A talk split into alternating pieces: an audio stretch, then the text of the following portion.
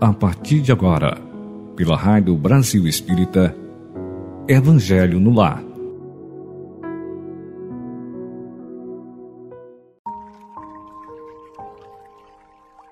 Eu, Leda Ribeiro, aqui de Volta Redonda, Estado do Rio, envio o meu bom dia, ou boa tarde, ou boa noite para você que nos recebe em seu lar. Bem-vindos, bem-vindas ao nosso Evangelho no Lar, veiculado pela Rádio Brasil Espírita.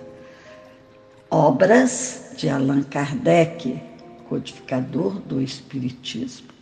Lembre-se de colocar a água no copo ou numa garrafa para receber a magnetização da espiritualidade.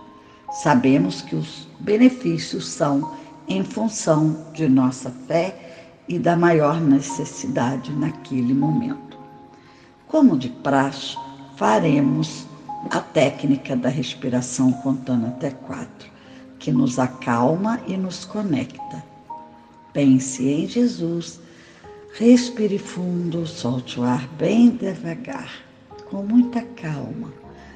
Observe o exemplo. Quando eu disser inspira, contarei até quatro, você vai pensar em gratidão.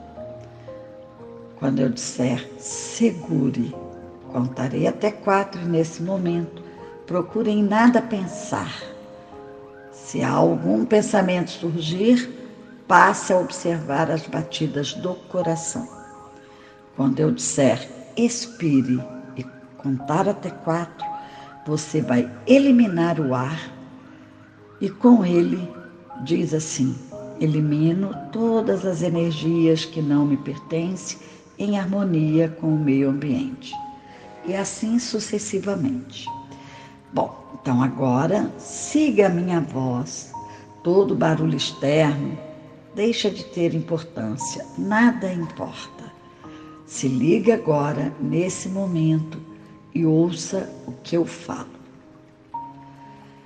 Inspira. Um, dois, três, quatro. Segure. Um, dois, três, quatro. Expire. Um, dois, três, quatro. Segura. Um, dois, três, quatro. Mais uma vez. Inspira. Um, dois, três, quatro. Segura. Um, dois, três, quatro. Expira. Um, dois, três, quatro, segura, um, dois, três, quatro. Mais uma vez. Inspira, um, dois, três, quatro, segura, um, dois, três, quatro. Expire, um, dois, três, quatro e segura, um, dois, três, quatro. Respira fundo, solta o ar bem devagar. Então, o nosso relaxamento hoje será apenas a lembrança de cada parte de nosso corpo. Feche os olhos, respire fundo, solte o ar devagar, mentalmente percorra todo o seu corpo, da cabeça para os pés ou dos pés para a cabeça colocando foco de atenção em cada parte e assim sentirá que está relaxados, bem relaxados. A mensagem de hoje é a de número 16, de título Tu Porém. Essa mensagem se encontra no livro Fonte Viva, ditado por Emmanuel, psicografada por Francisco Cândido Xavier. Diz no versículo: Tu, porém, fala o que convém à sã doutrina, por Paulo em Tito, capítulo 2, versículo 1. Desde que não permaneças em temporária inibição do verbo, serás assediado a falar em todas as situações. Convocar-te-ão a palavra os que desejam ser bons e os deliberadamente maus os cegos das estradas sombrinhas, digo, sombrias, e os caminheiros das sendas tortuosas. Corações perturbados tenderão a arrancar-te expressões perturbadoras. Caluniadores induzir-te-ão a caluniar. Mentirosos levar-te-ão a mentir. Levianos tentarão conduzir-te à leviandade. Ironistas buscarão localizar-te a alma no falso terreno do sarcasmo. Compreende-se que procedam assim, porquanto são ignorantes, distraídos da iluminação espiritual. Cegos desditosos, sem o saberem, vão de queda em queda, desastre a desastre, criando a desventura de si mesmos. Tu, porém, que conheces o que eles desconhecem, que cultivas na mente valores espirituais que ainda não cultivam, toma cuidado em usar o verbo como convém ao Espírito do Cristo que nos rege os destinos.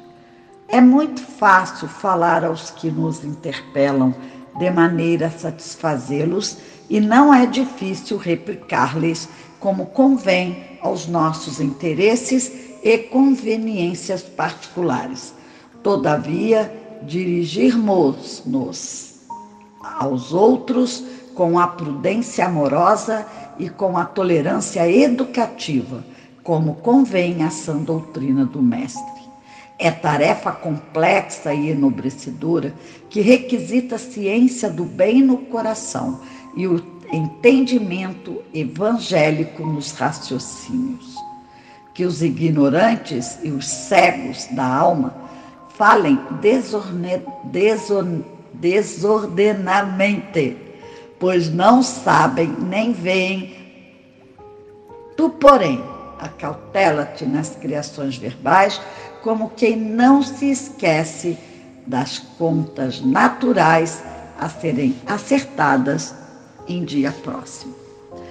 Comento, vamos nos esforçar para nesta jornada terrena realizarmos o melhor a que nos propomos antes de aqui chegar na Terra. Somos testados dia a dia, segundo por segundo, com provas e situações para espiarmos algum equívoco do passado mas com fé e persistência teremos êxito com o amparo da espiritualidade. O versículo que Paulo diz para Tito é uma orientação a qual seguida nos fará fazer o melhor, pois falar o que convém à sã doutrina é o antídoto da narrativa equivocada. Teremos oportunidades de estarmos com pessoas boas e outras nem tanto, pois encontramos em nosso caminho corações perturbados, caluniadores, mentirosos, levianos, porém mantendo o amor fraterno e lembrando das orientações de nossos mentores, motivados pelo Mestre Jesus, poderemos compreender que estes que nos incita a agir fora da doutrina são irmãos que um dia alcançarão iluminação espiritual. Cabe àquele que cultiva na mente valores espirituais usar palavras em sintonia com o Espírito do Cristo que nos rege o destino. Busquemos na prece a força e a sintonia necessária para darmos conta de nossas tarefas de evolução.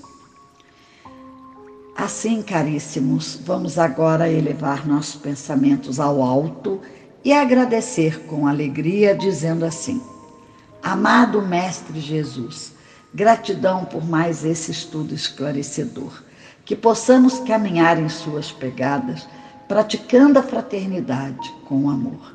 Gratidão por permitir que nossos mentores fluidificarão nossa água para nos beneficiar como e onde for necessário. Nos ilumine para compreendermos o estudo do Evangelho e, sobretudo, nos ampare na nossa jornada. Gratidão, que assim seja. Dando continuidade ao nosso estudo do Evangelho segundo o Espiritismo, codificado por Allan Kardec, estudaremos o capítulo 7, itens 11 ao 13. Hoje farei breve comentário a cada parágrafo, se necessário. Que a paz do Senhor seja convosco, meus queridos amigos. Aqui venho para encorajar-vos a seguir o bom caminho. Assim inicia o item 11 do capítulo 7. Aos pobres espíritos que habitaram outrora a terra, conferiu Deus a mansidão de vos esclarecer. Bendito seja Ele pela graça que nos concede, a de podermos auxiliar o vosso aperfeiçoamento. Que o Espírito Santo me ilumine e ajude a tornar compreensível a minha palavra, outorgando-me o favor de pô-la ao alcance de todos. Comento. Como podemos observar, esse item vai ao encontro da mensagem inicial. Portanto, sejamos gratos ao nosso Pai Maior que permitiu esse Espírito nos esclarecer, auxiliando o nosso aperfeiçoamento. Esse irmão solicita ao Espírito Santo iluminação para usar as palavras ao nosso alcance. Então, ele está em sintonia com o versículo da leitura inicial que diz: fala o que convém à sã doutrina. Ou seja, falar com brandura, simplicidade, de tal forma que possam nos entender, evitando retribuir os assédios. Continuando a leitura do item 11. Ó vós encarnados que vos achais em prova e buscai a luz que a verdade de Deus venha em meu auxílio para fazê-la brilhar aos vossos olhos. A humildade é virtude muito esquecida entre vós. Bem poucos seguidos são os exemplos que dela se vos têm dado. Entretanto, sem humildade podeis ser caridosos com o vosso próximo?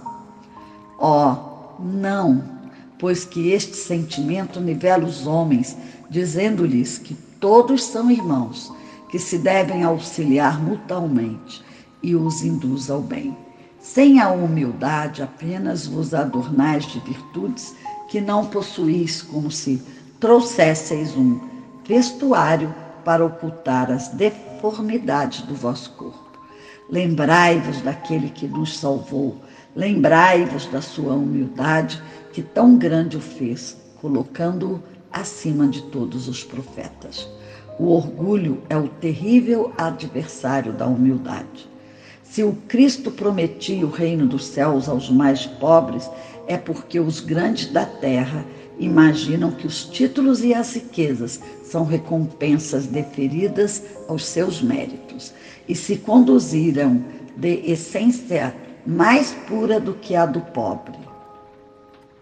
Julgam, assim, que os títulos e as riquezas lhes são devidos pelo quanto Deus lhes retira o acusam de injustiça. Ó irmãos, que, que irrisão essa cegueira! Pois então Deus vos distingue pelos corpos? O envoltório do pobre não é o mesmo que o do rico? Terá o Criador feito duas espécies de homens? Tudo que Deus faz é grande e sábio. Não lhe atribuais nunca as ideias que os vossos cérebros orgulhosos engendram. Ó rico, enquanto dormes sobre dourados tetos ao abrigo do frio, ignoras que jazem sobre a palha milhares de irmãos teus, que valem tanto quanto tu? Não é teu igual o infeliz que passa fome? Ao ouvirdes isso, bem o sei, revolta-se o teu orgulho concordarás em dar-lhe uma esmola, mas em lhe apertar fraternalmente a mão, nunca. Pois crê, dirás, eu de sangue nobre da terra, grande aqui na terra, igual a este miserável coberto de andrajos? Vã utopia de pseudos filósofos. Se fôssemos iguais, por que o teria Deus colocado tão baixo e a mim tão alto? É exato que as vossas vestes não se assemelham, mas despivo-os ambos que diferença haverá entre vós? A nobreza do sangue, dirás, a química, porém, ainda nenhuma diferença descobriu entre o sangue de um grão-senhor e o de um plebeu, entre o do senhor e o do escravo. Quem te garante que também tu já não tenhas sido miserável e desgraçado como ele?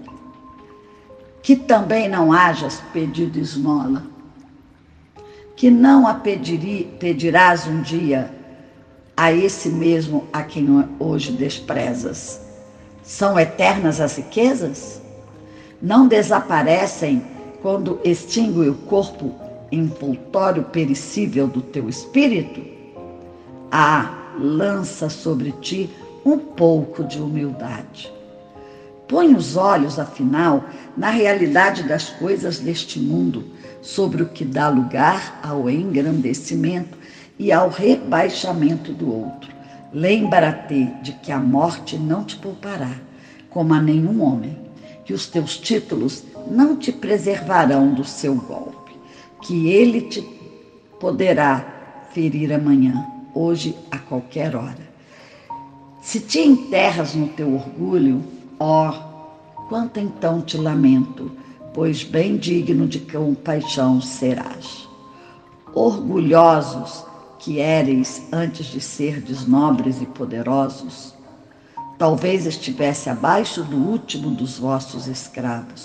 Curvai, portanto, as vossas frontes altaneiras, que Deus pode fazer se abaixem, justo no momento em que mais as elevardes. Na balança divina são iguais todos os homens. Só as virtudes os distinguem aos olhos de Deus. São da mesma essência todos os espíritos e formados de igual massa todos os corpos. E nada os modificam os vossos títulos e os vossos nomes. Eles permanecerão no túmulo e de modo nenhum contribuirão para que gozeis da ventura dos eleitos. Estes, na caridade e na humildade, é que têm seus títulos de nobreza. Pobre criatura, És mãe, teus filhos sofrem, sentem frio, têm fome e tu vais, curvada ao peso da tua cruz, humilhar-te para lhes conseguires um pedaço de pão. Ó, oh, inclino-me diante de ti. Quão, quão nobremente santa és e quão grande aos meus olhos. Espera e ora, a felicidade ainda não é deste mundo. Aos pobres oprimidos que neles confiam, concede Deus o reino dos céus.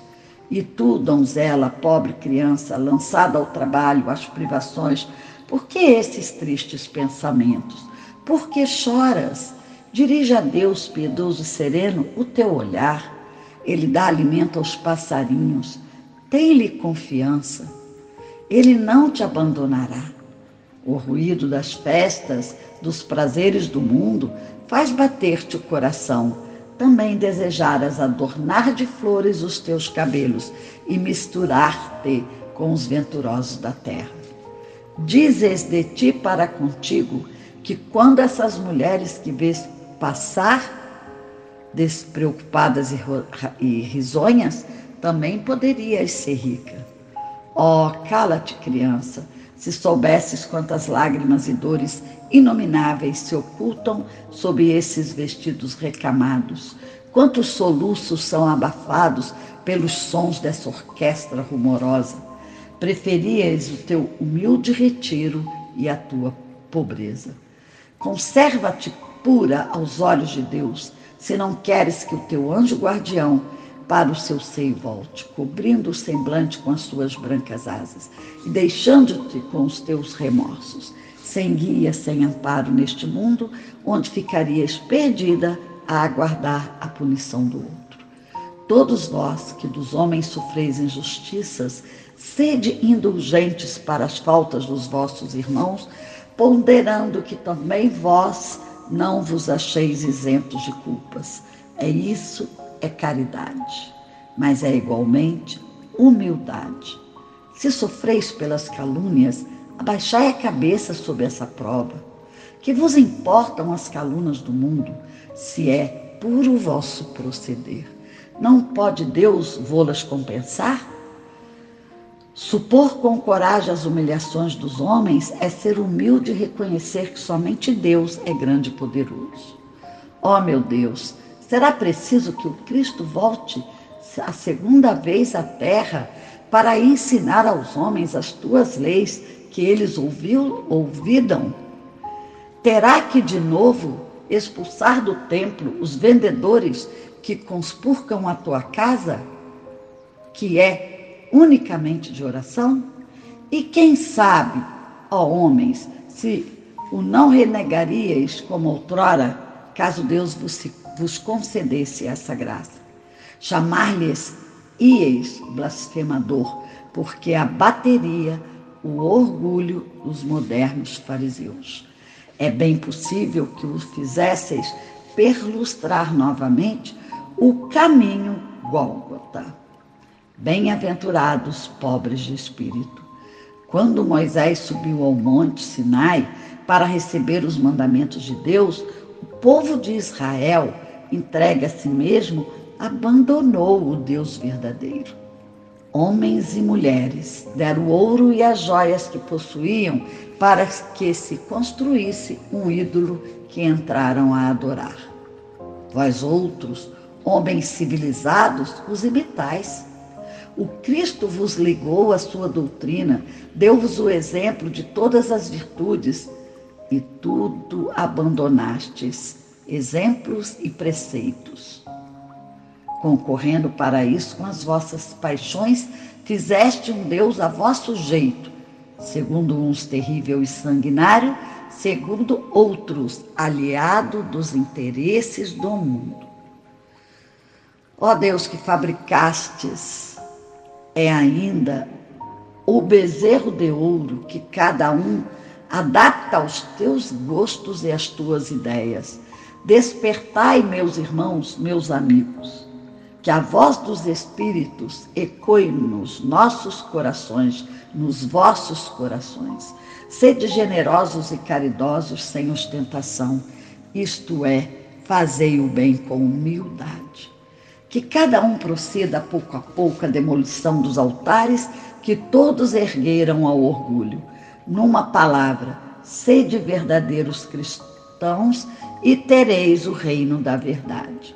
Não continueis a duvidar da bondade de Deus quando dela vos dá Ele tanta, tantas provas.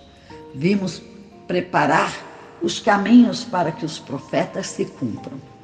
Quando o Senhor vos der uma manifestação mais retumbante de sua clemência, que o enviado celeste já vos encontre formando uma grande família que os vossos corações mansos e humildes sejam dignos de ouvir a palavra divina que ele vem trazer. Que ao eleito somente se deparem em seu caminho as palmas que aí tenhais deposto, volvendo ao bem, a caridade e a fraternidade. Então, o vosso mundo se tornará o paraíso terrestre. No entanto, se permanecerdes insensíveis à voz dos Espíritos enviados para depurar e renovar a vossa sociedade civilizada, rica de ciências, mas tão pobre de bons sentimentos. Ah, então não nos restará senão chorar e gemer pela vossa sorte. Mas não, assim não será. Voltai para Deus, vosso Pai, e todos nós que houvermos contribuído para o cumprimento da Sua vontade, entoaremos o cântico de ação de graças, agradecendo-lhe a inesgotável bondade e glorificando-o por todos os séculos dos séculos. Assim seja, Locardaire, Constantina, 1863. Então, meus amigos, essa linda demonstração de amor, de paciência que esse espírito Lacordaire passou para Kardec, para que aqui tivesse no nosso evangélico, lá no século XIX, é hoje atualizadíssimo. Embora no século XIX tenha sido passada essa mensagem, hoje, em pleno século XXI, ela cabe na justa medida. Estamos vivendo exatamente todas essas situações. Então, a explicação dada por nosso irmão é clara, porém sugiro que leiam novamente esse estudo de hoje e observem as indagações contidas nesse item e reflitam. O item 12 diz assim: Homens que vos queixais das calamidades que vós mesmos amontoaste sobre as vossas cabeças. Desprezastes a santa e divina moral do Cristo. Não vos espanteis, pois de que a taça da iniquidade haja transbordado de todos os lados, generaliza-se o bem-estar. Veja, também essa parte do item 12 cabe certinho no momento que estamos vivendo, caros ouvintes. Continuando a leitura. A quem culpar, senão a vós que incessantemente procureis esmagar-vos uns aos outros? Não podeis ser felizes sem mútua benevolência. Mas como pode a benevolência coexistir com o orgulho? O orgulho, eis a fonte de todos os males.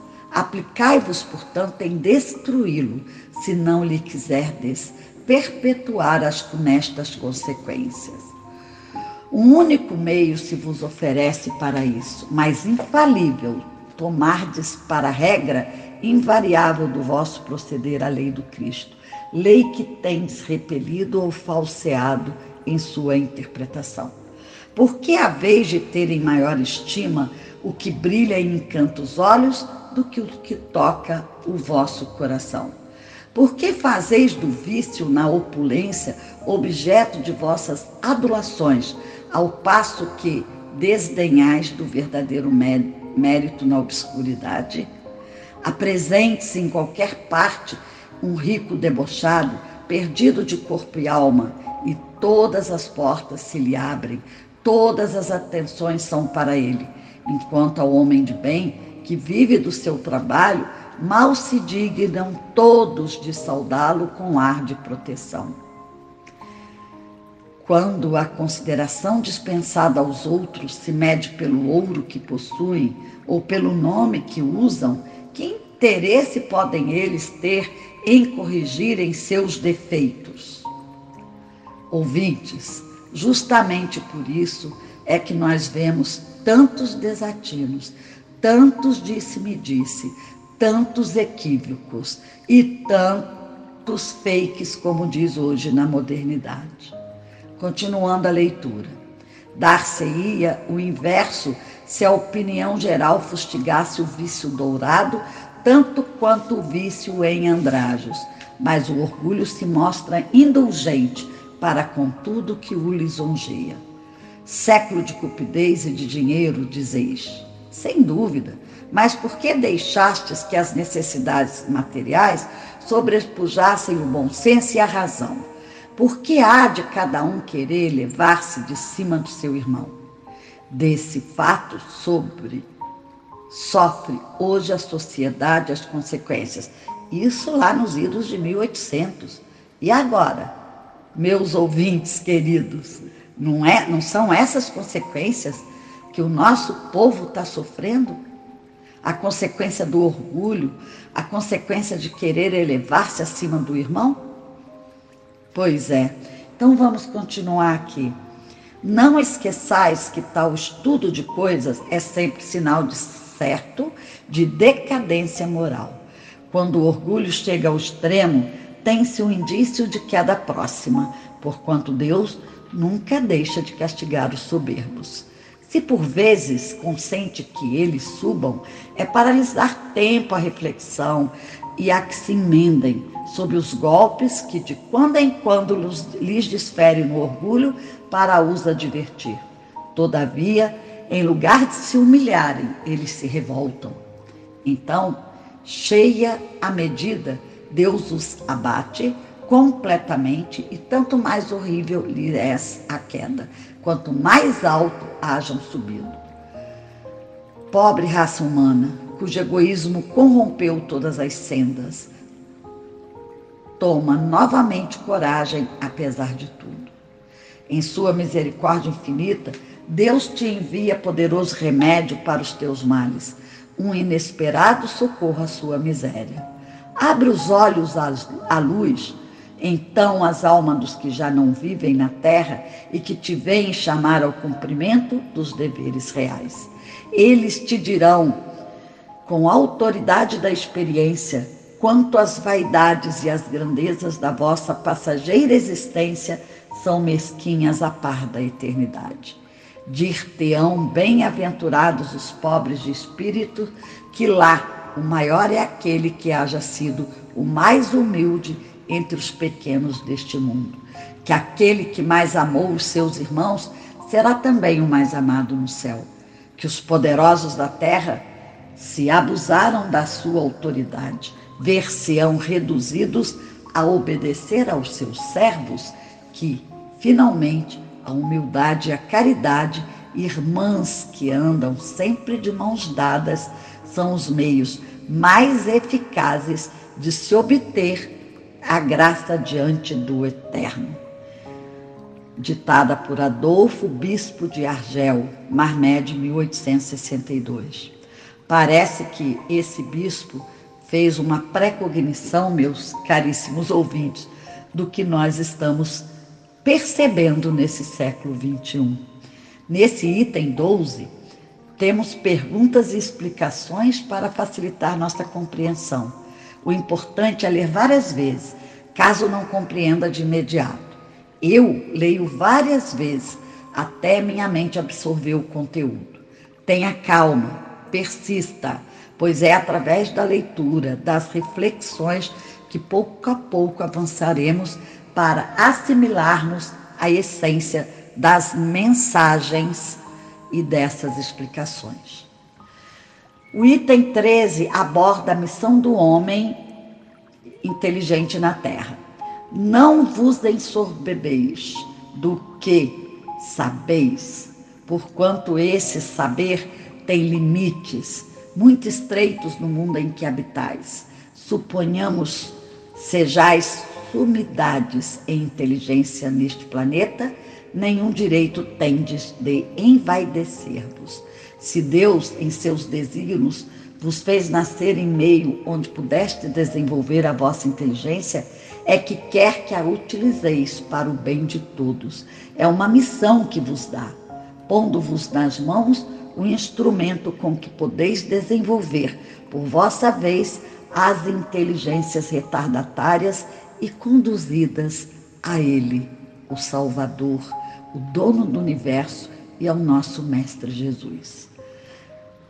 Concluo esse estudo comentando nessa parte que nós devemos nos lembrar que a quem muito é dado, muito será cobrado. Não é em vão que existem pessoas com facilidade para compreender as mensagens. O dever dessas pessoas é passar o que ela entendeu com humildade, amor para os demais irmãos. Continuando a leitura do item 13. A natureza do instrumento não está a indicar a que utilização deve prestar-se. A enxada que o jardineiro entrega ao seu ajudante não mostra a este último que lhe cumpre cavar a terra?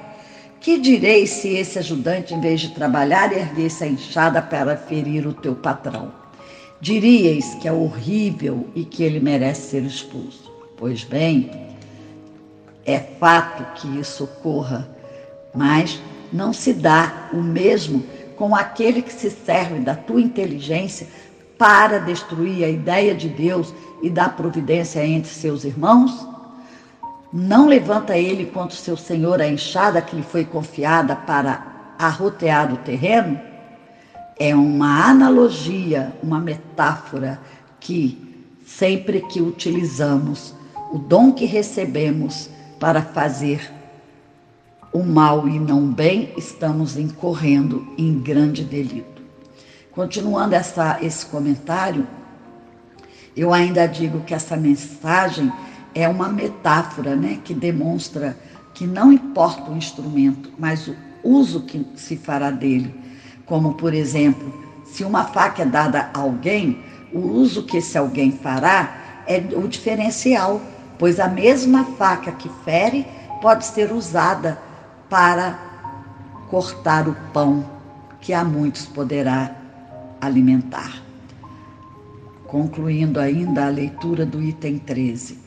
Tem ele direito ao salário prometido? Não merece, ao contrário, ser expulso do jardim? Seloá, não duvideis, e atravessará existências miseráveis e cheias de humilhações, até que se curve diante daquele a quem tudo deve. A inteligência é rica de méritos para o futuro, mas sob a condição de ser bem empregada. Se todos os homens que a possuem dela se servissem de conformidade com a vontade de Deus, fácil seria para os espíritos a tarefa de fazer o que a humanidade avance. Infelizmente, muitos a tornam instrumento de orgulho e de perdição contra si. O homem abusa da inteligência como de todas as suas outras faculdades e, no entanto, não lhe faltam ensinamentos que o advirtam de que uma poderosa mão pode retirar-lhe tudo o que concedeu. Ferdinando, Espírito Protetor, Bordeaux, 1862. Amados ouvintes, mais uma vez temos uma sintonia desse estudo com a mensagem lida no início, justamente no versículo: Tu, porém, fala o que convém a sã doutrina. Ele reforça todo o estudo desta manhã, pois são as ações que praticamos e praticaremos que farão com que falemos o que de fato ensina o Evangelho segundo o Espiritismo.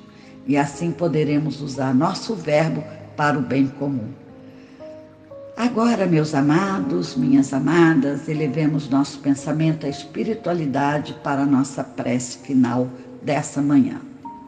Pense em Jesus, que tantos exemplos deixou de paciência, de humildade e, e principalmente de utilização de sua inteligência com mansidão para todos atender, dizendo assim: Gratidão, Mestre Jesus, que possamos seguir sua trilha.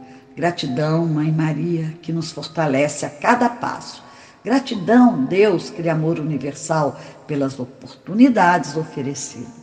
Gratidão, mentores, que nos intui dia a dia. Deus permita que a paz, a fraternidade, habite o coração de cada ser aqui na terra. Nos ampare hoje e sempre, que assim seja. Ouvintes queridos, queridas, contamos com sua audiência em todos os programas da Rádio Brasil Espírita, que há 11 anos vem trazendo a expansão da consciência. Compartilhe, divulgue. Que nossa semana seja abençoada. Gratidão e até nosso próximo encontro.